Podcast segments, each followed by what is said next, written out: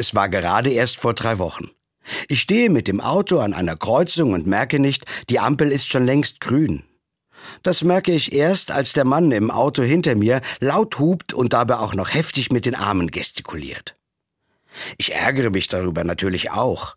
Mensch, das kann doch mal passieren, sage ich laut. Nach so einem langen Arbeitstag ist man schon mal müde. Keinen Tag später war es dann genau umgekehrt. Der Fahrer vor mir an der Ampel hat einfach nicht gemerkt, dass es schon grün war. Da war ich dann schon drauf und dran, auf die Hupe zu drücken und dabei zu fluchen.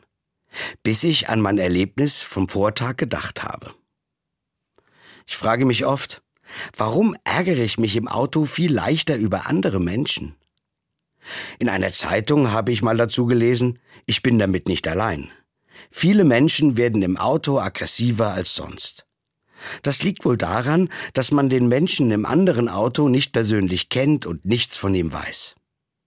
Dann fällt es anscheinend leichter, über ihn zu schimpfen und Vorurteile über andere aufzubauen. Ich denke mir, eigentlich ist das nicht nur beim Autofahren so. Wenn ich einen anderen nicht gut kenne, fällt es mir viel leichter, Vorurteile zu haben und über ihn zu schimpfen.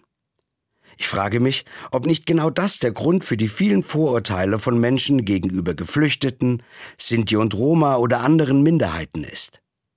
Wird da nicht auch zu schnell geurteilt, ohne dass man sich kennengelernt oder sich wenigstens über den anderen informiert hat?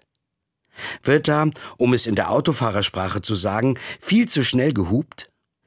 Ich will auf jeden Fall in Zukunft vorsichtiger sein und versuchen, nicht mehr so schnell über die Menschen zu schimpfen, die ich gar nicht kenne. Und das nicht nur beim Autofahren.